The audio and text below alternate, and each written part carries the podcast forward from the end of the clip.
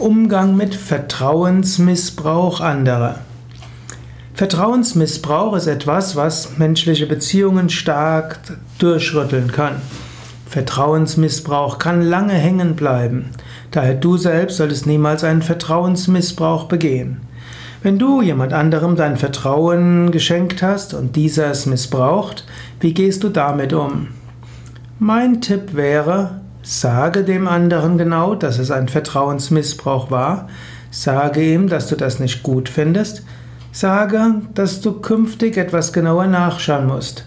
Sage ihm aber auch, dass du ihm oder ihr nochmals eine Chance geben willst, wenn er oder sie dir verspricht, künftig dein Vertrauen nicht mehr zu missbrauchen.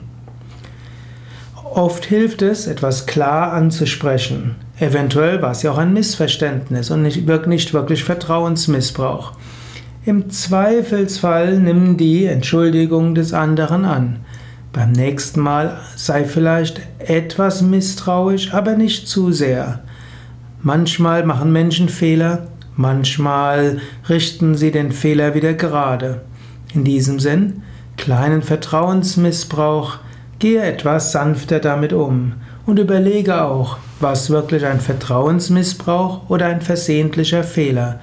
Ein versehentlicher Fehler ist kein Vertrauensmissbrauch und auch eine Not, etwas, was man aus einer Notsituation gemacht hat, auch nicht.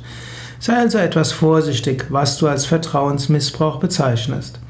Im Fall von gravierendem Vertrauensmissbrauch musst du überlegen, Willst du mit diesem Menschen weiter zusammenarbeiten, musst du mit ihm zusammenarbeiten. Überlege, ob du dort die ein oder andere Konsequenz ziehen wirst.